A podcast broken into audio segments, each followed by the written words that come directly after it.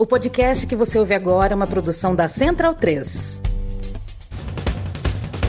Começa agora pela Central 3, o programa para quem sabe que o futebol é muito, muito mais do que apenas um jogo. Está no ar o podcast da Trivela.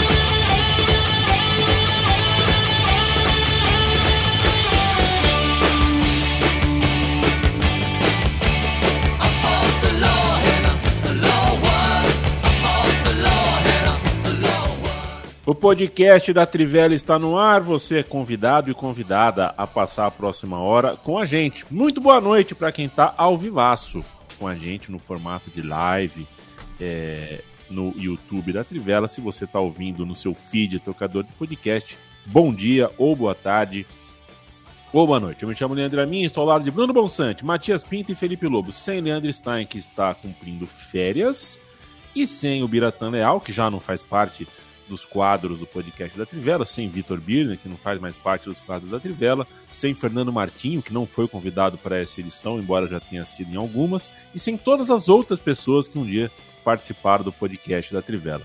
Serão uh, nós quatro. Começo brincando, porque eu sou meio Zé Graça, porque alguém tem que fazer é, esse papel. Relaxa aqui, prende ali porque na verdade tu é muito puto da vida. A gente vai fazer um podcast muito bom hoje. Eu gostei do roteiro.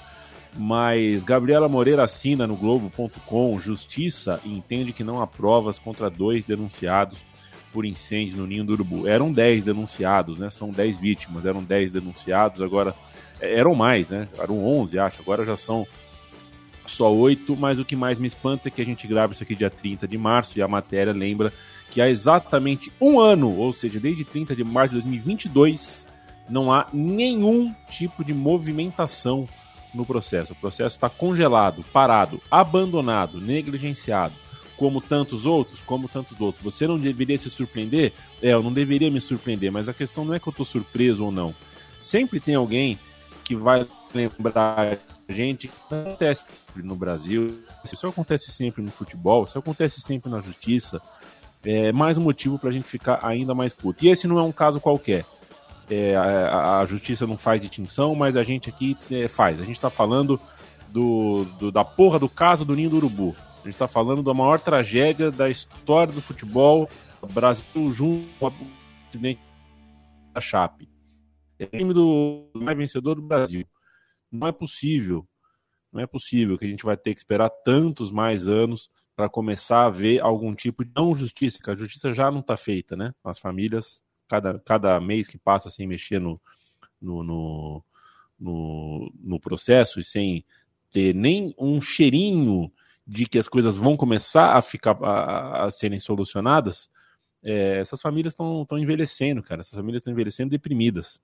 E é isso, né? Daqui uns anos a gente vê no, no Globoplay, no Netflix aí, performáticos, é, advogados performáticos, aqueles juízes, tudo, aquela coisa, tudo aquele circo, né, que é a nossa justiça, e a gente sabe que a justiça não será feita. O Bruno Bonsante, o homem que abandonou o tênis. Você abandonou o tênis, né, Bruno Bonsante? Você não assiste mais tênis. Eu até hoje estou um não. pouco chocado com Ele isso. Está descalço. É, Mate. É. é. Tudo bem, companheiro? Tudo bem. Eu não diria que abandonei o tênis, mas meu interesse é. ficou muito, muito menor. E, a gente falou, né? Só tem espaço para ver algumas coisas, né? Eu comecei a ver NBA faz uns dois ou três anos, e aí ela meio que ocupou esse espaço. Nem tanto físico, né? Porque os jogos não são todos sempre na mesma hora, mas espaço mental mesmo, né? De acompanhar, de saber o que está acontecendo e tal. Eu ainda acompanho notícia de tênis, eu sei mais ou menos quem tá bem, quem tá mal e tal, mas é, confessar que faz tempo que eu não paro para ver um jogo. Esse ano eu vi uns jogos do é. Murray, que eu, que eu, eu, eu gosto também, que tava fazendo uma bela, um, um, belo retorno aí ao tênis depois de trocar o quadril por um quadril biônico. Ô Matias, eu tava vendo o Sub-17. Hum. Tem um lance, vai passar na sua timeline em algum momento. Tem um primeiro volante da seleção uruguaia, chama Elgueira, acho. Você viu esse lance? Não, ainda não, mas já tô imaginando. Rapaz, o cara ficou. Não, é o contrário, acho que você tá imaginando errado. Ah, o cara tá. ficou 25 segundos Com a bola. bola no pé. Não, Colada. E sofre falta, e dá pancada, e corta, e finta, e dá carrapio, pirueta, e não solta a bola. Eu falei, porra. É. Quando o Bielsa colocar a mão nesse rapaz. Olha, A gente vai falar do Bielsa hoje, né, Mate? Como é que tá? Vamos. Tudo bem? suave. Tamo aí, programa bastante variado, muita coisa pra falar. Também tô empolgado. O São José, né, Mate? São José perdeu ontem para o Esportivo Brasil. São José tem dois meias muito bons. Inclusive, O estou Nicolas- assistindo aqui de canto de olho São José Basquete contra São Paulo Basquete também. Muito bonito o ginásio, viu? É, o ginásio é bonito, né? É. Ginásio é bonito, de fato. É, e o, o São José tem um, um meia direito e um meia esquerda que jogam meio como pontas, né? O Nicolas e o Vicente. É uma loucura, né? Você ter dois caras bons, eles não, eles não trocaram um passe entre si, porque jogam todos muito abertos. É, fiquei muito puto ontem, só que nem era isso que eu ia falar. Falar que o São José contratou. Ontem foi a estreia do artilheiro da Copa do Brasil, estreou pelo São José ontem. Tô louco. Um rapaz chamado Lohan, ele fez sete gols, acho, pelo Nova Mutum. É, e o, como o São José, dessas fases anteriores aqui da Copa do Brasil, né? como o São José perdeu o seu centroavante, o, o tanque se machucou, contratamos o artilheiro da Copa do Brasil. O assunto era muito bonito. Segura. pré-jogo. Pô, trouxemos o artilheiro da Copa do Brasil, agora vai. Um jogo, um gol pelo São José. Aí. Mas perdeu. É, mas como, como que tá? tá? É quadrangular agora? Qual que é? Quadrangular, duas, duas rodadas jogadas, faltam quatro, tá tudo embolado. Ah, entendi. Vamos ver, vamos ver no que vai dar. Domingo é Presidente Prudente, Matias. Espero que Ixi. você ah, É chão, hein? prestigie nós. É É, chão chão. pra cacete. Caramba. Felipe, o Felipe Lobo, que nunca foi para Presidente Prudente, é, pelo menos eu acho que não. Não sei se você tá ligado, o, Felipe. Eu fiquei muito chocado com a paranormalidade. Que eu assisti uma coisa assim, paranormal. Você tá, você tá- tá ligado na Marvel do Big Brother Brasil ou não? Tô ligado, tô ligado. Cara, o, o Bonsa, a mulher, ela acerta os horários. Tem uma lista, mais de 20 vezes ela acerta a hora. Ela, ela tá no Big Brother, não tem relógio. Ela fala, mas ela fala assim, Não, não, tem relógio no Big Brother? Não, não tem. tem Não relógio. pode? Relógio. Não, não tem. Não... É pra deixar as Pra pessoas deixar loucas doido, mesmo. é pra deixar maluco. Só que a mulher tem uma paranormalidade que ela sabe as horas, inclusive os minutos. É muito punk, cara, muito punk. A É, mulher Uma, paranorm- uma paranormalidade que nem tipo os maias tinham, assim? Tipo, manja é, o sol. Manja o sol. É, O problema é a noite. É, mas é, mas isso acontece mesmo. As pessoas começam a se orientar depois de uns umas semanas, elas já sabem as horas, mais ou menos, né? Por causa do. Elas se acostumam, né? A, a ter como é, parâmetro É. a luz do sol e tal. Mas Não, é, fiquei bem é chocado. doido. Depois vocês procuram. Depois vocês procurem a. Porque é uma lista in- infinita de momentos que ela acerta, ela crava o horário. Que que é isso? Mas o que eu queria te falar, ô Felipe Lobo, é que hoje foi um dia movimentado nos aeroportos brasileiros, né? Tudo jóia com você? Ó, tá, tá muito, tá tudo jóia aqui, viu? É, Ah, garoto. eu, o importante pra mim é que esse programa é uma preciosidade, é algo raro assim de, de se ver, né? Então é importante pra mim estar entre entre amigos que valem como diamantes, assim, é uma coisa realmente impressionante.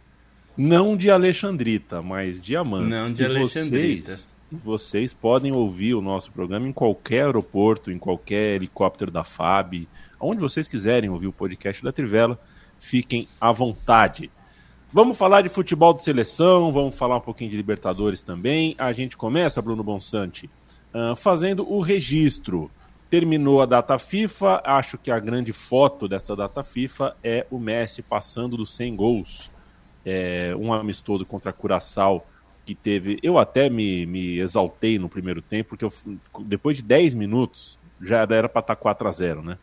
Aí eu, aí eu escrevi, não, gente, aí exagerou. A seleção de Curaçao me assustou. O segundo tempo até que deu para parecer um jogo normal, mas eu fiquei assustado com o nível de Curaçao no começo da partida. É, o fato é que o Messi. É, que, que bonito tá o pós-Copa do Messi. É Curaçao tá num bom momento, né? Assim, relativamente à sua história, né? Foi é uma seleção aí que fez algum barulho nas eliminatórias da CONCACAF, mas lógico que não tem como fazer frente para a Argentina. É, eu acho que a grande notícia dessa data FIFA foi na, é, não só o, o, centésimo gol do Messi, mas a turnê de consagração do Messi, né? É, todos os tudo que aconteceu desde mais ou menos quinta-feira até esse gol, é porque ele é recebido no Monumental de Nunes para o primeiro amistoso contra o Panamá, é, com festa, claro, como todos os campeões do mundo. É, foi uma celebração da Argentina campeã do mundo, mas sempre guardando um pedacinho especial para o Messi. É, ele bateu várias faltas, quase fez gol em todas elas, acertou a trave duas vezes. Aí no fim do jogo faz é, o gol contra Panamá. É, o Monumental de Nunes o reverencia, né, com aquele movimento com os braços, imediatamente vai à loucura, depois tem uma cerimônia para os campeões do mundo, ele pega o microfone e tem o seu momento ali de, de falar com a torcida, de receber esse carinho, de retribuir esse carinho, é, e eu nunca vi o Messi sorrir tanto, nem no gramado do, do, do estádio da final da Copa do Mundo, né? Porque agora ele estava entre os seus, entre o povo que com quem ele teve uma relação ali tão tão conturbada durante tantos anos e parece que qualquer e, e, a gente já sabia, né? Mas ficou muito claro que qualquer resistência é, sumiu, desapareceu, né? Agora o Messi é do povo argentino. Aí durante o fim de semana ele vira nome de prédio, né? O que é curioso, ainda vivo, né? Geralmente as, a gente espera as pessoas prédio? morrerem. É, não de prédio. O prédio da, da Federação Argentina agora é prédio é que é Andrés é, Messi. É entidade privada, né? No, no caso, não, é? pode, não pode ir para logradouro público, mas... Não, é, sim, é. mas tem um motivo para isso, né? É. Se, tipo, sei sim, lá sim. o que o Messi vai fazer no resto da vida. Então, é. às vezes, geralmente se espera, né? Por exemplo, o Grondona, o... apesar de tudo que fez durante a vida, era o nome do prédio e foi batizado logo depois da morte dele. É que é, é, o, é do é. centro de treinamento lá de Ezeiza, né? É, que recebeu o nome. Esportivo da AFA. É, que também é uma homenagem gigantesca né, e duradoura é, com, levar o nome do, da, da, casa das seleções argentinas. E aí ele fecha essa turnê fazendo o centésimo gol. Né? É, foi assim, acho que a Argentina está certíssima em só botar amistosos adversários fracos para ser uma festa mesmo para a Argentina. Acho que a festa foi muito bonita é, a consagração do Messi foi tão histórica quanto merecida.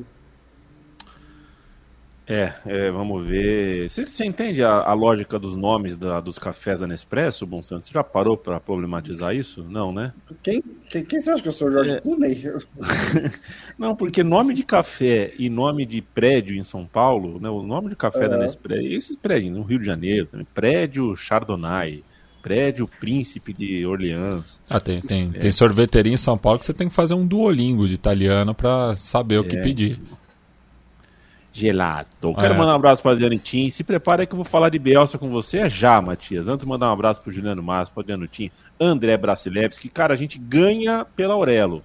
Se você ouvir a gente pela Aurelo, a gente ganha uma moedinha. Mas também é, você sinta-se à vontade para ouvir onde for melhor. Luiz Guilherme, valeu. Ontem, Paysandu e Remo. Foi, eu assisti os pênaltis, porque eu estava vendo o debacle do São José. É, Ali, aliás, 400 mil pessoas somadas né, no, nos dois canais do, do, dos clubes envolvidos. Muito bacana esse engajamento aí. O brasileiro Muito adora bacana. pênalti, né? E engenharia de áudio, parabéns. Muito boa. Muito boa. Eu, eu da Papão, da, da TV, eu vi pela TV Papão. A captação tava sensacional. É. Sensacional mesmo. Deu, deu para ouvir a torcida como raramente, raramente a gente tem tido a chance de ouvir. Valeu, Vinícius. É, eu gravei O Monolito com o Marcelo Barreto. Foi um prazer do cacete conseguir falar com o Barreto. É, convido vocês a ouvirem depois quando puderem. Cauê Nunes, um abraço. Luan Carvalho, Bigode01, Felipe Melo, Arthur Freitas, muito tempo que não pego ao vivo, está aqui conosco. É, Matheus Hudson, o que dizer os grupos dos torneios sul-americanos? Falaremos sobre isso na segunda metade do nosso episódio. Mando outros abraços daqui a pouco. Matias Pinto. Diga lá. Eu, para mim, faz todo sentido. Eu já sei que para você a gente não coincide porque uh, uh, uh, você tem um, um, olhar. Se a gente não coincide, você tem um olhar diferente do meu. Mas eu acho que a idiosincrasia do Bielsa, a maneira como ele maneja as gentilezas, o trato pessoal, até um pouco das manias do Bielsa, podem combinar muito bem com o Uruguai. Eu estou falando isso porque é, ao que tudo indica, Marcelo Bielsa vai assumir a seleção uruguaia, quer um olhar seu para essa, essa possibilidade. É, nesse sentido, eu concordo com você, eu acho que é um perfil muito parecido com o do maestro Tabares, né, no, no trato às pessoas, né, no, no olhar é, geral, pensando desde lá de baixo, nas categorias de base, né, o processo foi muito marcado por isso, né, de fazer o complexo celeste é, ter vida né, fora da, da, da, das datas internacionais. Isso é muito facilitado pela geografia do futebol uruguaio, que está bastante concentrado em Montevideo. Né? A maioria dos clubes formadores do país estão na capital, né? principalmente os clubes é, medianos, né? caso de Defensor Sporting e Danúbio, né? que contribuíram muito para a seleção uruguaia neste século, mais do que no passado em comparação. A questão é mais o estilo de jogo, né? A proposta, é, já que o, o, paladar futebolístico do uruguaio promédio é diferente da, da, das ideias do Bielsa e a gente tem né, já um, um, antecedente de um treinador argentino que não foi nada bem na seleção uruguaia, que foi o Daniel Passarella. Né? Tô curioso para ver por conta é, de, dessas questões mais antagônicas do que da, das que podem dar certo, né? Enfim, é uma aposta da, da seleção uruguaia que o, o, Diego Alonso fez um bom trabalho no começo das eliminatórias, na Copa do Mundo não tanto, ainda mais com as peças que ele tinha à disposição. Então acho que é uma aposta válida, pensando até né, por conta da, das eliminatórias é, para o próximo ciclo mundialista, que não vão ser tão decisivas assim para a seleção uruguaia, que tem se mantido né, entre as cinco melhores seleções oh, do continente. E imagino que não vai ter tanta dificuldade para se classificar, até pelos jogadores que tem, né? principalmente do meio para frente. Veremos, Matias Pinto. De fato, as 18 rodadas na Comebol aí, para depois de 14 a gente ver quem vai brigar.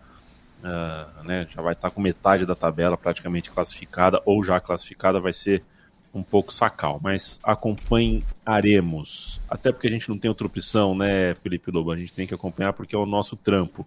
Espanha e Alemanha foram mal. A Espanha reclamou demais, inclusive falou, uh, uh, choramingou, chorou as pitangas com a maneira como a Escócia encarou o jogo. E a Alemanha uh, perdeu com adversário melhor. Ok, a Bélgica é melhor que a Escócia. Mas ainda assim são dois times que aparentemente começam mal o ciclo novo ciclo pós-Copa do Mundo. É, a, a Espanha acho que é uma derrota relativamente surpreendente, ainda que a Escócia tenha vencido pela segunda vez, né? É, venceu o primeiro jogo contra a Geórgia e agora vence a Espanha. Acho que fez um bom jogo, é, não, não foi uma vitória por acaso. É, eu acho que a Espanha é um dos times que a gente mais espera uma identidade por, porque eles têm essa intenção, né, de ter uma marca, um estilo e tudo mais. E a gente não viu isso no jogo contra, é, contra a Escócia. É, um pouco porque a Escócia conseguiu é, tornar o jogo da Espanha ainda menos efetivo, é, mas um pouco também porque a Espanha não conseguiu fazer o melhor uso dele. No primeiro tempo, por exemplo, a Espanha teve é, chegou a ter chances usando algo que a gente é, não viu a Espanha usar nos últimos anos, né? A Espanha colocou Roselu como atacante titular, ele que entrou no jogo anterior e fez dois gols. A Espanha está com um centroavantão. Centroavantão que é um centroavante assim, não é do mais alto nível. É, pensando em futebol europeu, mundial até, né? É, de seleções e tal. O Roselu é um atacante do espanhol, é um jogador que é, já rodou bastante no futebol europeu.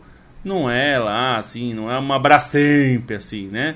E o, o seu reserva é o Borja Iglesias, que é um jogador que tem surgido mais recentemente e também é o mesmo estilo, é um centroavante e tal. É, então a Espanha parece que entendeu que precisa do tal do centroavante, que por vezes ele é, não usou porque justamente não tinha um jogador desse calibre, né? Mas mesmo quando teve, o, o, o Bonsa acho que presenciou melhor do que todos nós quando o Diego Costa foi recrutado, né? É, para o time.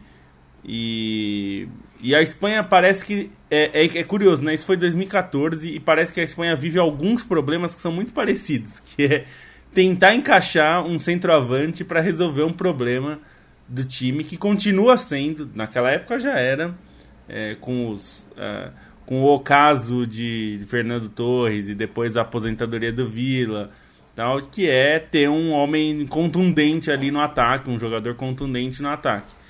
É, com o Diego Costa sofreu um pouco para adaptar, acho que nunca conseguiu. É, passou muito tempo sem esse, esse jogador. É, agora tentou de novo com o, José de, o Luiz de la Fuente é, e não conseguiu de novo, assim. Acho que o, o Roselu ficou parecendo em alguns momentos um jogador à parte no jogo. Ele não participava muito e quando o Borja Iglesias entrou, ele também não participava do jogo. Né? A Espanha não conseguia acionar o seu ataque. É, e aí vem essa reclamação do, do Rodri, né? O Rodri foi, a, foi o mais vocal de, deles para falar que é, reclamou da grama, que a grama estava alta é, reclamou que os, os escoceses fizeram muita cera, ficaram perdendo tempo, é, que é um jogo muito faltoso. É, e aí, assim, olha, primeiro, a grama não tem que ser como o Rodri quer, nem como a Espanha quer. A grama pode ser do jeito. Está dentro do regulamento, e a, a, ninguém diz.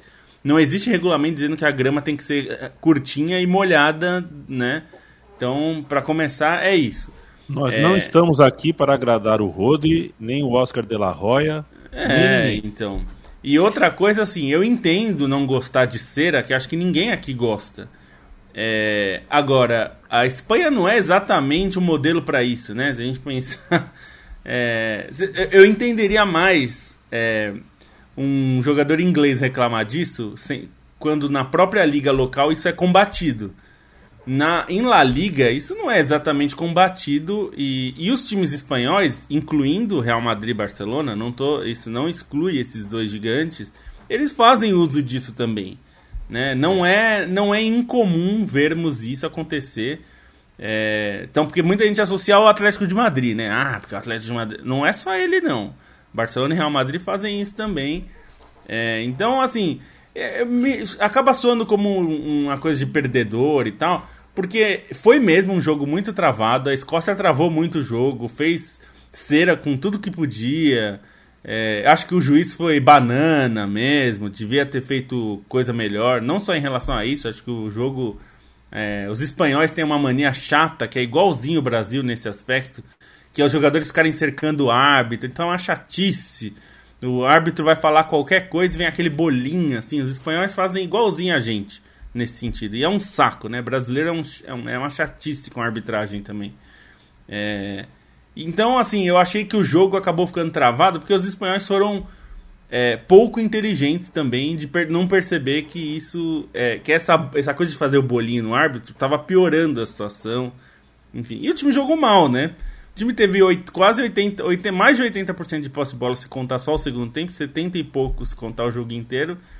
E não soube o que fazer, né? Então é um pouco. O... E aí já tem uma, uma, uma coisa engraçada, meu caro e a mim, que o AS e o Marca da Espanha, que são os principais jornais, já estão falando do Luiz Henrique como plano B. Se a coisa, se a coisa ficar ah, feia para a Espanha, já estão falando do, do, Luiz Henrique é. ser chamado de volta. Quer dizer, os aí caras.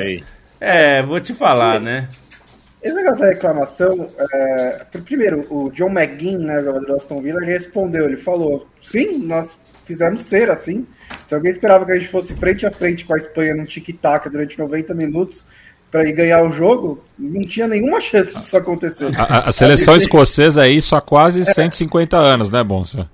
É, pois é, inclusive no começo do, do futebol, do futebol, a seleção escocesa era a, do, a da troca de passes, né? É. é que isso ficou muito, muito tempo para trás ele falou, nós precisávamos encontrar um jeito de ganhar deles, né? A grama estava alta mesmo, o gramado estava pegajoso é a vantagem do time da casa. É, o, que eu, o que sempre me perde nessa reclamação é que parece que sempre funciona, quando a realidade é o contrário, né?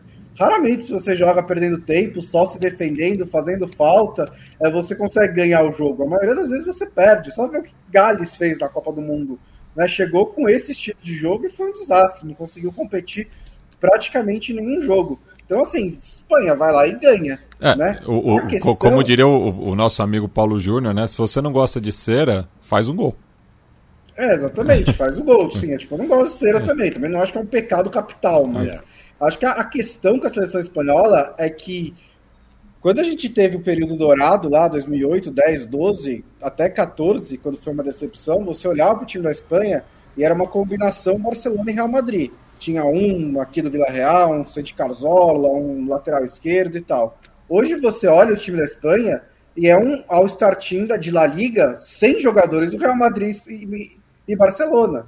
Né? Os titulares que enfrentaram a Escócia tem um jogador do Real Madrid, que é o Sebadios, que é um jogador periférico, Reserva do Real Madrid. Né? Exatamente, reserva. E você tem o Rodri, que é titular do Manchester City, beleza. Ele é um jogador de, que joga no time de altíssimo nível. O resto é Vila Real, Espanhol, é, Real Sociedad, é, Valência, Atlético Bilbao, Osasuna, jogador do Tottenham, que são bons jogadores, né? Fazem uma seleção boa, mas o nível de jogo, o nível de talento à disposição da seleção espanhola foi diminuindo gradativamente desde a Copa de 2014 e nesse momento é médio, né? Você tem jogadores que não estavam nessa escalação que são bons, principalmente Pedro e Gavi, que podem ser os líderes de uma nova geração. E, e com a aposentadoria depende... do Busquets, você não tem mais nenhum jogador mais, de 2010. É. É.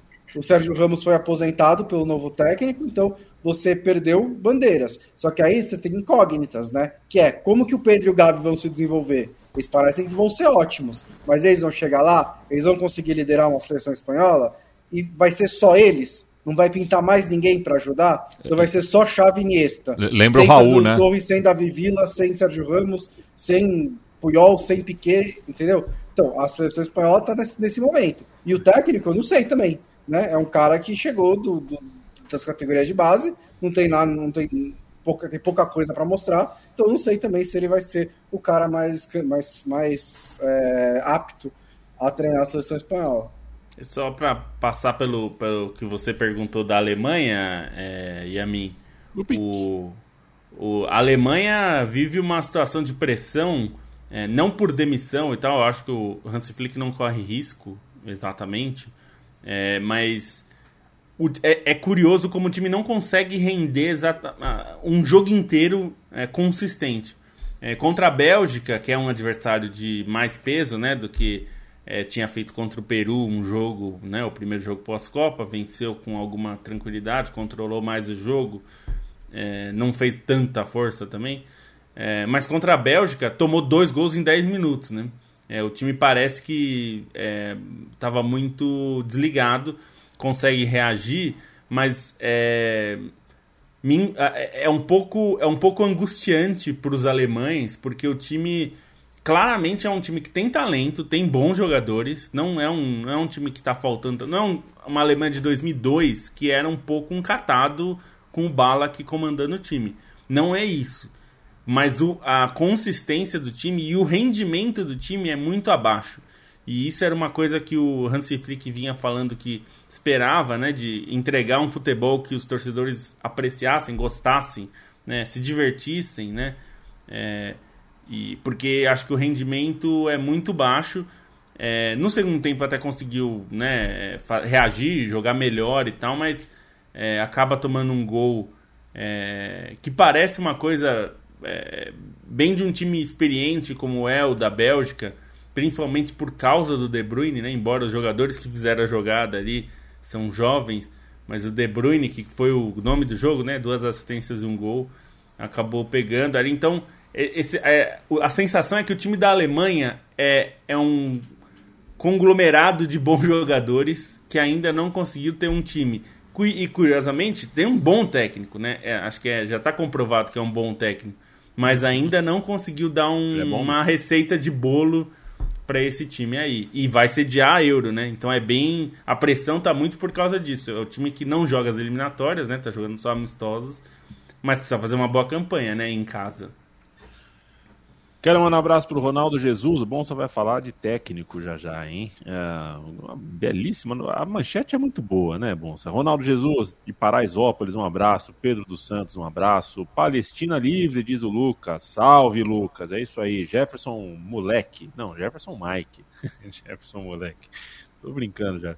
É que eu sou meio míope, Jefferson.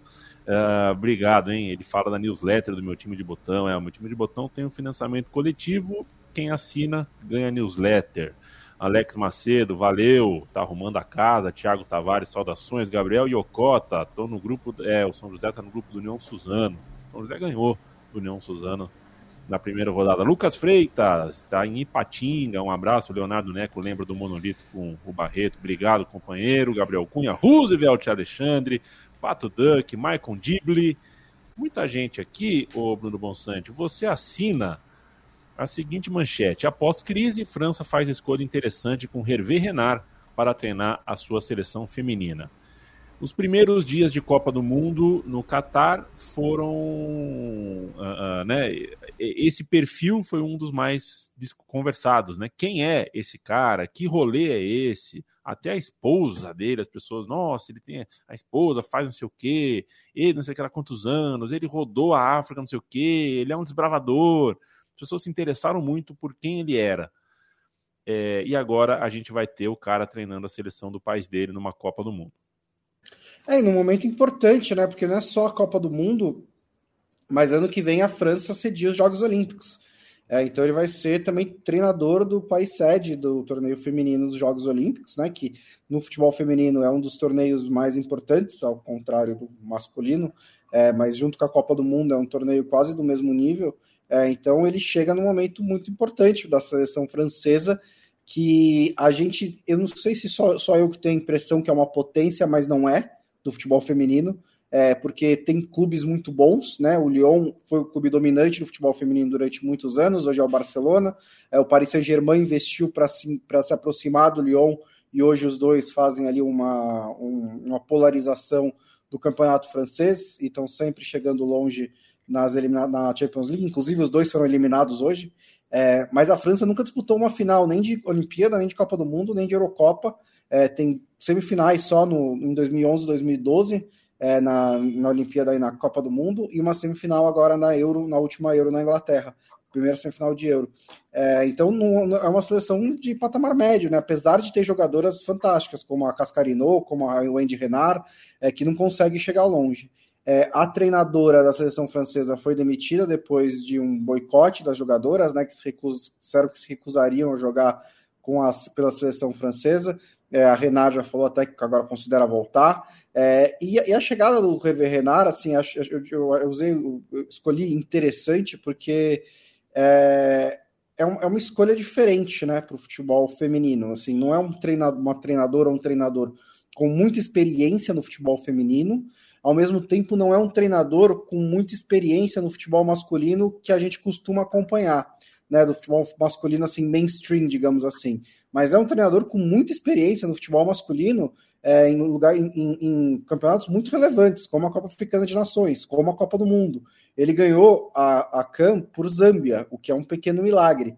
Ele ganhou a CAN pela Costa do Marfim, que estava no fim da sua geração dourada, inclusive com alguns jogadores que já se aposentaram, já tinham se aposentado. Ele levou Marrocos para a Copa do Mundo pela primeira vez depois de 20 anos. E ele ganhou da Argentina na primeira rodada da Copa do Mundo do Catar. Então, assim, é um currículo excepcional, né? E aí você, quando você pensa do ponto de vista do futebol feminino, é, levar um cara sem experiência na categoria, às vezes pode ser complicado. Mas ele acho que fez por merecer uma chance, por, por ter uma trajetória longa e de sucesso no futebol masculino. Não é um caso como o do Phil Neville, por exemplo, que é um cara que tinha só nome, não tinha nada para apresentar e de repente estava no comando da seleção inglesa só porque era um nome forte. Né? O Rever Renard tem é, credenciais para treinar uma das grandes seleções, seja do futebol masculino ou feminino. Imagino que algumas coisas sejam diferentes, que ele vai ter que adaptar algumas coisas, mas acho que é uma escolha muito interessante. Hervé Renard ou Bernardinho? Porque o Bernardinho, né? Acho. Bernardinho? Tá. É. O Bernardinho ah, eu não gosto, é, mas. A, a, seleção francesa de vôlei chamou o Bernardinho e acabou que deu ruim, né? É. Não, mas ah, é, esse, isso que o Bonsa falou é tão importante que, que o, o Hervé Renard, se fosse anunciado pela seleção francesa atual, eu acho que seria um bom nome. Eu acho que seria um bom é. nome. Ele é um bom técnico de seleção. Seria um bom nome. Seria um bom então, nome. assim, esse é o patamar. Nós estamos falando de um, um técnico para uma seleção de altíssimo nível do masculino, é, que seria ótima escolha. É, é uma ótima escolha para o time feminino também. É, que acho que o problema é contratar técnico medíocre para a seleção de topo da, do feminino, né? Isso não dá. Deixa eu falar de KTO com os senhores e com as senhoras. KTO.com é o endereço, Trivela é o cupom que você usa se for marinheiro de primeira viagem. No seu primeiro depósito no site da KTO, você com o cupom Trivela ganha 20% de free bet. KTO é um site de apostas esportivas e não só esportivas, mas prioritariamente esportivas. E haja esporte, haja jogo, tem muita coisa lá, muita cotação interessante, muitas modalidades interessantes, como, a, como as KTODs, as criativas KTODs e as sedutoras malandrinhas. Toda quinta-feira, uh, o Bonsa e o Felipe Lobo vasculham as cotações na KTO e trazem para vocês três indicações cada um. Eles vão passar aqui no pique as três para você ganhar um dinheiro lá. É contigo, Bruno Bonsante. Começando no sábado, a Atalanta, que não está fazendo uma grande temporada, mas é um time melhor do que a Cremonese, né? Acho que a gente pode todo mundo concordar em relação a isso. É, joga fora de casa é, e está pagando 1,71, que eu achei uma odd bem alta para ganhar do pior time do campeonato italiano, que é, só ganhou um jogo porque todo mundo tem que enfrentar a Roma duas vezes, né? Então aí a chance é grande demais mas a Atalanta tem capacidade aí de ganhar esse jogo, eu acho, e a cotação é um pouco alta. É, ainda na Itália, no domingo, né, vamos aproveitar essa onda do Napoli, né, pega o Milan em casa, não é um jogo fácil, é o Milan, mas também não tem nada a ver para o Milan, esse, assim, vale mais para o Milan por causa da classificação na Champions League, né, mas não pela briga pelo título, é o Napoli aposto que vai querer conquistar esse título o mais rápido possível, está em estado de graça e está pagando 1,81 para o Napoli ganhar esse jogo. Acho uma boa cotação também. E também no domingo tem Atlético de Madrid e Betis, que é um jogo que é, não me parece que haverá muitos gols, né? Não é aquele jogo que você olha e fala vai ser um festival de gols. E aí dá para pegar o under 2,5 a 1,86. É, eu vou reforçar a aposta do Bonsa no Napoli contra o Milan, que eu acho que essa cotação de 1,81 para o Napoli jogando em casa, mesmo que seja contra o Milan, é bastante boa. É, é, a curiosidade é que é o duelo que vai se repetir na Champions League, né? É, os dois times vão se enfrentar também. É, no sábado, o Manchester City Liverpool, eu sei que o Bonsa não poderia apostar, não poderia cometer o erro que eu cometi, que é zicar. É, mas é que assim, Manchester City Liverpool, o jogo é em Manchester, mas a vitória do Liverpool tá pagando absurdos 5. É, assim, é, o Manchester City é claramente favorito. É um time melhor nessa temporada que o Liverpool. Mas a diferença não é tão grande assim. É, eu acho que a cotação tá apostando demais no, em um jogo. É, no campeonato, o Liverpool nem, nem passou perto do City, mas em um jogo a mobilização do Liverpool pode ser suficiente para causar ali um problema. Então, eu deixaria uma moeda nessa vitória do Liverpool pagando 5, porque eu acho muito. É, mesmo com todas essas questões. E no sábado também tem Juventus e Verona. É, olha, o Verona tá, infelizmente para o nosso amigo Biratan Leal, está condenado a cair. Assim, o time é, tem jogado mal e, e, ele perdia quando jogava bem no começo do campeonato e agora perde jogando mal. Então acho que está condenado a cair, vai ser difícil escapar esse time do rebaixamento. É, a Juventus é o segundo melhor time do campeonato italiano, embora a classificação não mostre isso, porque eles perderam 15 pontos. Mas o time tem ido bem, tem, tem voltado a atuar de forma mais consistente, mais segura.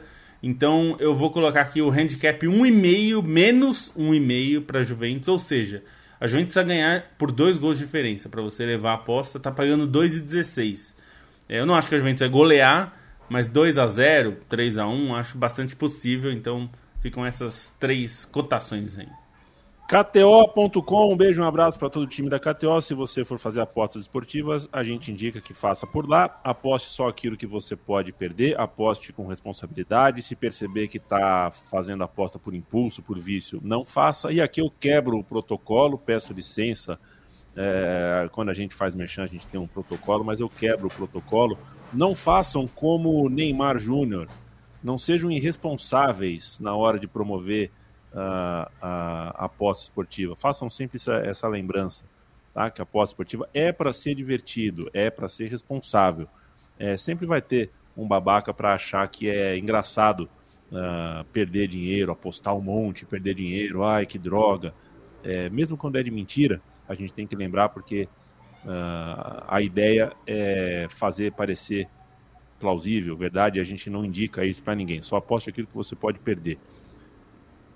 Gabriel Cunha, essa história de Liga Brasileira. Isso vai dar um rolo, a gente fala em breve. O Rodrigo Alexandre fala aqui que eu não tô camisa do Galo. Eu quero mandar um abraço, viu, Roosevelt, pro Thiago Chiari, que me mandou uma camisa do América Mineiro. Eu não sei mais o que fazer com o futebol mineiro. Eu já tenho camisa de quase todo mundo. Vamos ver qual vai ser a próxima. Um beijo para você, viu, Thiago? Fiquei muito feliz de receber a lindíssima camisa de Agora vai ter que usar em um programa, né? Vou ter que usar, que eu tô em Maceió, a camisa chegou em São Paulo, mas eu vou usar, claro, não tenho dúvida claro. nenhuma. O Paulo pergunta qual é a sua opinião sobre a política, uma política de estímulo do futebol feminino. Cara, é assunto para mais de metro, né, Paulo? Mas eu costumo dizer sempre que o mantra deveria ser base sólida e profissionalismo amplo. É pagar CLT e fazer menina de 6, 7, 8, 10, 12 anos chutar bola. E a partir daí, a médio e longo prazo, você começa a construir uh, uma política de verdade. Pato Duck, é, um abraço, já mandei um abraço para você. Tem um aqui que eu tinha separado, cadê? Valeu, Vitor Gonçalves, de olho no, no Arsenal. O Léo Pereira pergunta se o Stein tá bem. O Stein tá muito bem, ele tá de férias, Léo. Você acha que ele tá bem ou não? E você não queira saber aonde ele tá, rapaz. Tá estourando a boca del balão. Kevin Bittencourt de Lima. Boa noite. Se puderem falar um pouquinho da Liga das Campeãs, a Champions Feminino, o Bonsa vai falar daqui a pouquinho sobre isso, tá no nosso roteiro sim. Léo Pereira pergunta Rivaldo Ibrahimovic, você está desconvidado a continuar com a gente, só por considerar essa, essa comparação. Isso aí é brincadeira. E um abraço, um beijo todo especial para o Bruno Rodrigues, que mandou aqui um café com pão para a gente. Saudade de você, Bruninho. Espero que você esteja bem.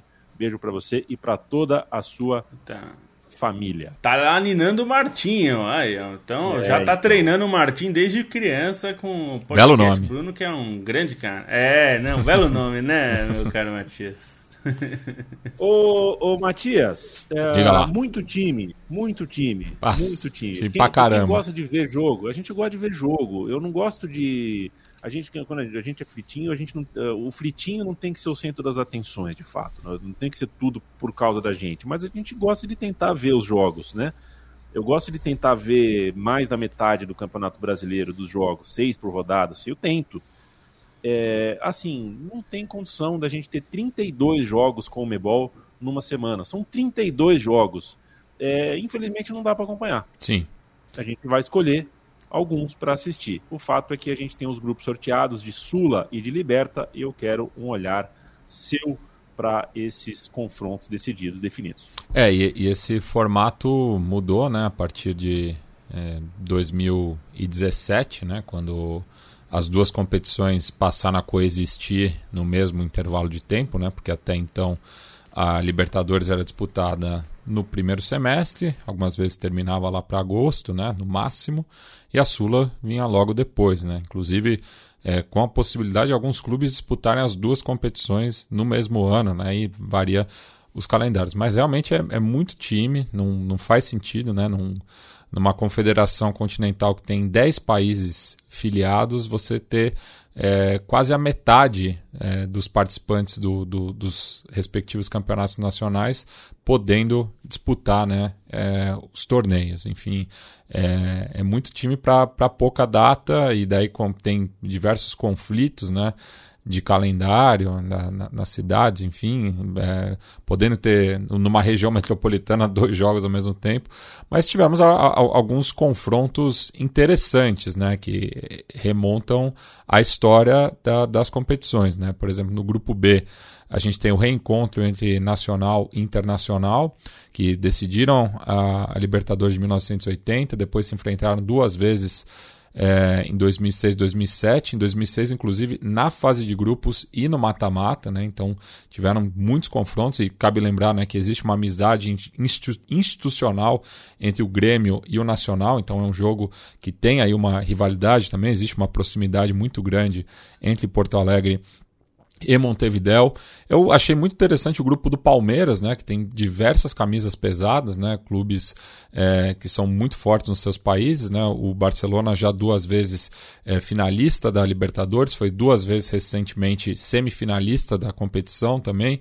O Bolívar, é, há menos de 10 anos, era semifinalista da Libertadores e o Cerro Portenho, o clube que mais vezes disputou a competição sem conquistá-la, né? Também chegou diversas vezes na fase semifinal. Acho que para quem costuma dizer né, que, o, que o Palmeiras tem dado sorte nos sorteios, enfim, é porque justamente a sorte está presente no sorteio, esse ano acho que o, o Palmeiras está com um grupo mais competitivo, né? São clubes muito pesados. E, e, aqui fica uma trivia, viu, Leandro e a mim? Porque em hum. 1925 foram fundados o maior campeão boliviano, equatoriano e chileno, né? E dois estão no grupo do Palmeiras, Barcelona de Guayaquil e Bolívar e o Colo-Colo no Chile. Colo-Colo que reencontra o Boca Juniors, né? Que tem aquela recordada semifinal de 1991, quando o Cacique acabou sendo campeão, né? E teve toda a, o cachorro, o cachorro Ron do... que mordeu a bunda do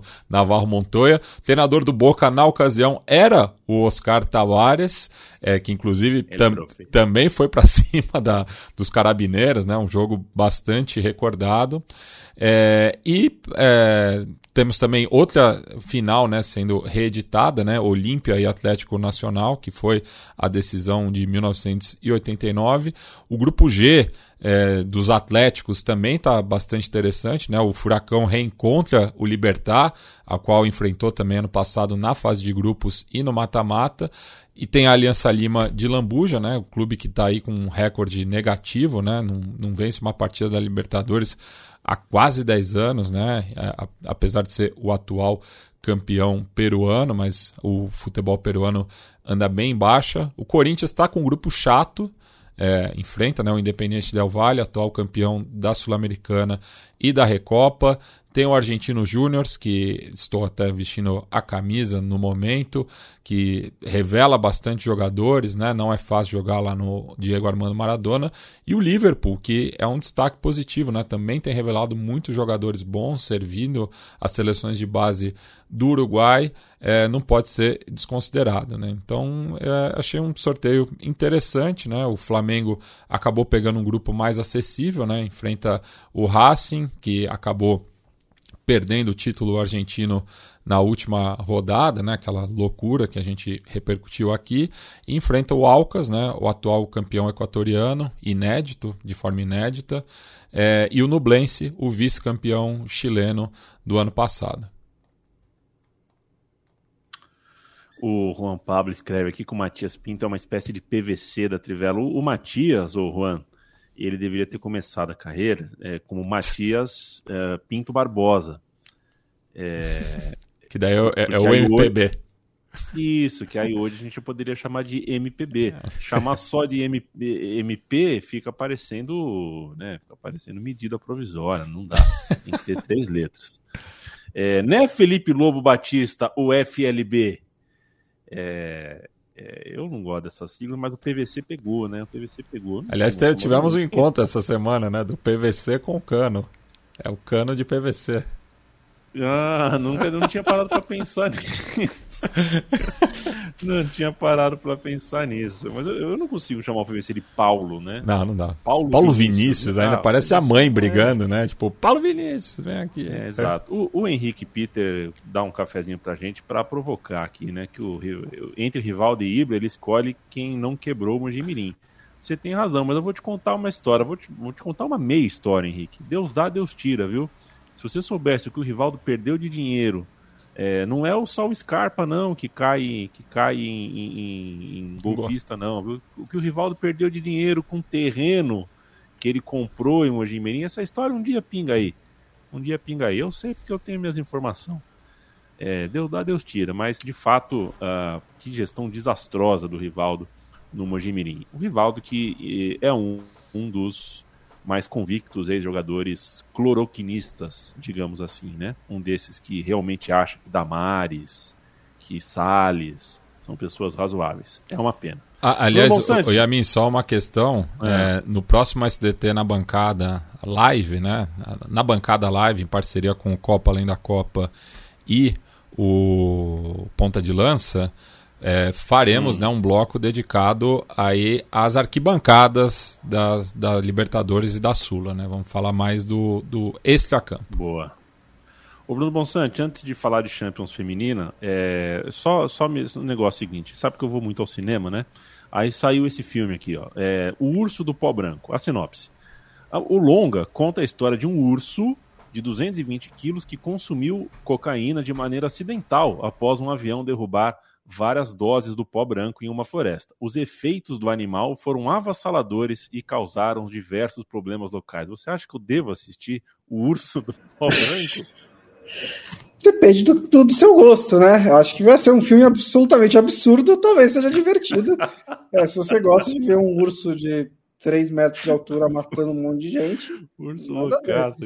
Inclusive, antecipei o, melhor, o vencedor do melhor filme para você, hein? É, te, te sugeri lá ver, você não foi até o fim é, do filme. Ainda fica no audiovisual, falando de Ibrahimovic, aliás, eu dou uma dica para os produtores de Ted Laço, pelo menos disfarça as inspirações de vocês, né? Porque tá, tá, tá ficando um pouquinho assim. Um pouquinho é, foi muito já, na cara, né? É, tá, foi muito tá, na cara. Um pouquinho descarado que, quais são as inspirações dos personagens é, que tá, tá só a última temporada, tá bom, Yannis? Não vai precisar tolerar por muito mais tempo. Tá tudo então. bem, tá tudo bem. Eles estão é... provocando algum técnico, né? Deu pra entender isso. Né? Não, não, eles, eles não. fizeram um personagem. É. é ah, fizeram tá. um personagem que parece o Ibrahimovic, assim, é um mala vestido, né? De um jeito. Bem... Fisicamente é quase igual, né? É. É um. É... Boncinha, uh, tivemos história escrita hoje, então, na Champions Feminina, né? Sim, é, as quartas de final da Champions Feminina né, terminaram nessa quinta-feira. Todos os jogos de ida foram 1 a 0 todos eles muito equilibrados. É, a mais surpreendente foi o, o Roma e Barcelona, porque o Barcelona é o melhor time do futebol feminino e a Roma não é. é. mas a Roma em casa, diante de 40 mil pessoas no Estádio Olímpico, né, o maior público da história do futebol feminino na Itália, é, conseguiu se segurar semana passada, graças a, a boas atuações, grandes defesas da goleira Camila Ceazar, que foi um dos destaques, Camila Ceazar, que foi um dos destaques da Roma, mas no Camp Nou não teve para ninguém, o Barcelona fez 5 a 1 e está novamente na semifinal. O Barcelona chegou às últimas duas decisões, ganhou do Chelsea e perdeu do Lyon, que foi um dos protagonistas do principal jogo da rodada, né? É, Chelsea e, e Lyon no Stamford Bridge. O Chelsea ganhou fora de casa do Lyon por 1 a 0. O Lyon, que é o atual campeão, é octacampeão da Champions League, foi o time dominante durante muito tempo. Não é mais, mas ainda tem excelentes jogadoras é, e mostrou isso, né, no, no, com a bola rolando contra o Chelsea. Foi buscar o 2 a 0 com, é, fez o, primeiro, o gol que empatou o confronto do final do segundo tempo na prorrogação fez 2 a 0 parecia que estava caminhando para uma vitória fantástica, é, mas o Chelsea encontrou um pênalti, um pênalti que eu achei um pouquinho discutível em cima da Lauren James, que é uma excelente jogadora, fez um, talvez a melhor em campo no lado do Chelsea, e aí o Chelsea conseguiu empatar no último chute da partida, nos pênaltis, a goleira do Chelsea, a Anne-Catherine Berger, também uma excelente goleira, fez duas defesas e conseguiu colocar o Chelsea na semifinal e eliminar o Lyon foi um jogo muito emocionante. É, o Wolfsburg empatou com o Paris Saint-Germain, né? Também o Wolfsburg tinha ganhado por 1 a 0 fora de casa no jogo de ida no Parque dos Príncipes. A Alexandra Popp, que é uma atacante lendária do futebol alemão, que passou por um problema sério de lesão, voltou na Eurocopa, depois conseguiu ser uma das artilheiras, né? Dividiu a artilharia com a BF é, fez o gol que praticamente classificou o Wolfsburg contra o Paris Saint-Germain. E no outro jogo, um confronto também muito, muito equilibrado, é, no Emirates Stadium, o maior público da Champions League feminina na Inglaterra, né, cerca de 20, 21 mil pessoas. O Arsenal recebeu o Bayern de Munique e ganhou por 2 a 0 é, com um golaço, assim, um dos gols mais bonitos que eu já vi. Uma troca de passes rápida, com toque de calcanhar, e aí a Frida Manon bateu de fora da área, soltou um foguete e fez é, o primeiro gol do Arsenal, depois a Black Stadiums fez 2 a 0 e o Arsenal também chega nas semifinais da Champions League feminina, que tem dois times ingleses, né? O Chelsea e o Arsenal, também estão disputando ali a Superliga Feminina. O Chelsea é melhor do que o, o, o Arsenal, né? Tá, tá, tá, tá, brigando ali mais em cima. É, as semifinais também tem o Barcelona e o Wolfsburg, que é a principal potência do futebol alemão feminino, né? O Bayern de Munique também briga pau a pau com o Wolfsburg, mas o Wolfsburg tem mais tradição nessa categoria. Quero mandar um abraço pro Rodrigo Borges, finalmente conosco. Um beijo para você, Rodrigo Borges. Pato Duck fala que o, na vida real, o urso, né, o glorioso urso, aí foi, é, virou. O nome dele é Escobia. Então é, é, baseado numa história real. Então já melhora um pouco, né? Porque se isso veio da cabeça, se foi uma ficção, que cai um helicóptero de, de cocaína, vem um urso, come a cocaína e. Cara, eu vou, eu vou ter que ir no cinema. Eu vou ter que ver esse filmaço, mas vou comer pipoca. Uh, Caleb Azevedo, um abraço para você, um beijo. Eu, eu digo porque é, é, porque eu sou proibido pela minha nutricionista de comer pipoca do cinema, porque é tipo um vício, né? E pipoca do cinema tem muito transgênico, né? É, é ruim pra caramba. Aquela manteiga que eles colocam. A manteiga, é. Ah. Só que para assistir o urso, o urso da cocaína, aí eu vou ter que chamar a pipoquinha. Felipe Lobo, é, Estamos na reta final do podcast da Trivela de hoje. Vai começar o fim de semana. Amanhã é sextou. Amanhã eu vou no show do Djavan. É um músico oh, beleza, local hein? aqui. É um músico da, da região. Aqui, música regional. Música regional, ah. vou, vou, vou, dar um salve aí para os artistas da, da região, né? O cara chama Djavan. É, mas tem o fim de semana e o fim de semana sem data FIFA, a galera dá aquela surtada, né? Finalmente os clubes, é o pessoal que gosta muito dos clubes, tal, não sei o quê. E dá um destaque para mim, o que, que vai ter de bom pra gente assistir no fim de semana na Europa. Bom, para começar, Liverpool, Manchester City Liverpool, que vai ser no o horário que o Bonsa mais gosta, que é 8 e meia da manhã. É, a, a Premier League faz pensando nele. É, a gente vai ter Napoli Milan, a gente até falou na dica, né? Vai ter no, no, domingo. E no sábado tem Bayern e Dortmund. E esse jogo, acho que vale falar, não só porque o Dortmund tá um ponto à frente do Bayern e tal, mas porque o Bayern demitiu o Julian Nagelsmann, né?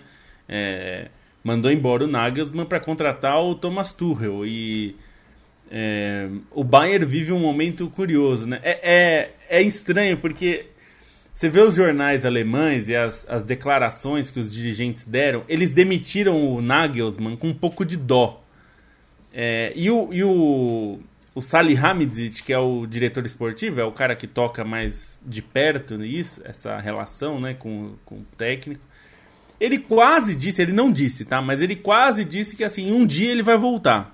Ele tá, ele tá meio cru para ser técnico do Bayern. É, teve várias questões lá, enfim, vazamento de informações, tinha a postura dele, muita gente. o, o Bayern tem uma coisa que é curiosa, que eles. É, eu acho legal, mas também tem as, as, as idiosincrasias, né? Que assim, tem uma coisa meio que. Tinha gente incomodada porque ele chegava num skate elétrico, porque ele mora perto. É, então, assim, é esse é o nível de coisas que acontece no Bayern. Claro, Pô. não era só isso. Eu tô dando um, um, uma coisa Você meio já teve exótica. de dedo, Felipe Lobo? Eu não tive, mas já brinquei. Não, tá já, já... Perfeito, e, perfeito. e, não, e aí assim, tem, é, o time tinha problemas, é, tinha questão de relacionamento também. Ele entrou em conflito com alguns figurões, né? Demitiu é, o, o, treinador de goleiros que era amigo do Neuer, e o Neuer reclamou publicamente. Ele trouxe o cara que trabalhou com ele no Hoffenheim. Ele é, tirou o Thomas Miller em dois jogos que o Bayern jogou muito mal é, e, e, e, ficou uma sensação que o time piorou nas duas vezes e ele né, repetiu. Então tinha questões dentro de campo. Os resultados eram bons do time. O time é, fez, fez, tava fazendo uma campanha impecável na Champions League, por exemplo. Ganhou todos os jogos da Champions League. Né? Todos da fase de grupos e os dois do mata-mata. Contra o PSG. É bom, é bom falar, né? É, mas na Bundesliga vinha titubeando, principalmente o desempenho ficou um pouco aquém, e aí demitiram. É, me parece um pouco que ele estava meio cru para um time como o Bayern, que tem essa coisa do ethos do Bayern. Eles falam muito isso na imprensa alemã, o ethos do Bayern. Que tem uma coisa com uma certa postura é. que eles esperam do técnico e tal. e que a crítica lá na Alemanha é curioso isso também, é que deixaram a, a digamos ele com liberdade demais. Eles usaram uma imagem de é, deixaram a, a, coleira muito frouxa. E aí ele. E aí até o Salih, o Salih Hamidit falou: nós deixamos o Julian ser o Julian. A gente deixou ele ser quem ele é. E vamos deixar o Tuchel ser o Tuchel. E aí eu entro no segundo problema que é: o Tuchel ser o Tuchel, ele sai de todos os clubes dele brigando com a diretoria.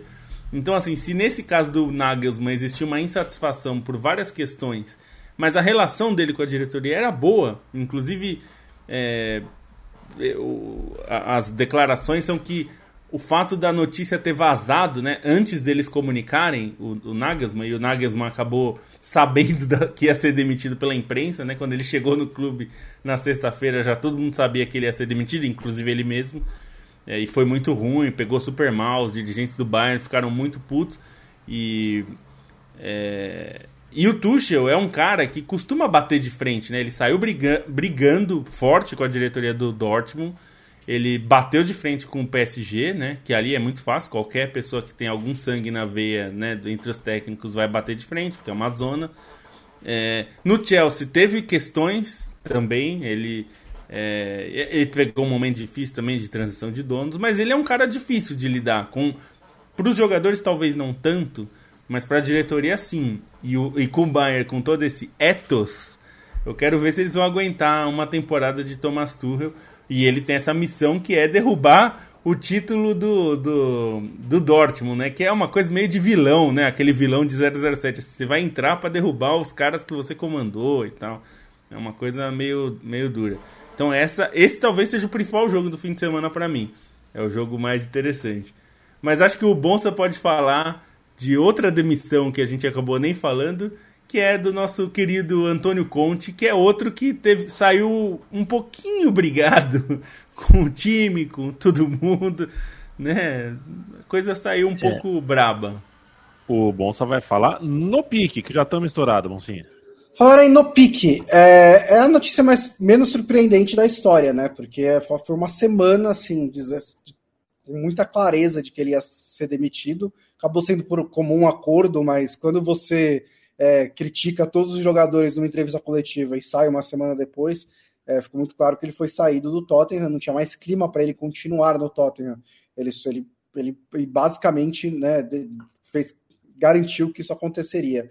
É, assim, foi uma decepção e ao mesmo tempo foi mais ou menos que dava para esperar, sabe? Porque é, o Conte é um treinador complicado, a gente já falou várias vezes de como ele é exigente, de como ele gosta de como ele chega nos clubes, consegue bons resultados, aí ele se sente empoderado para fazer exigências que é, às vezes são irreais, né? principalmente em contratações. É, ele gosta muito de dizer, todo clube que ele está, que ele não tem jogadores à altura dos outros, que ele precisa de mais contratações, que o elenco dele não, é tão, não tem tantas opções, que é o eufemismo que ele diz, né, para dizer que o elenco não é um dos, dos melhores.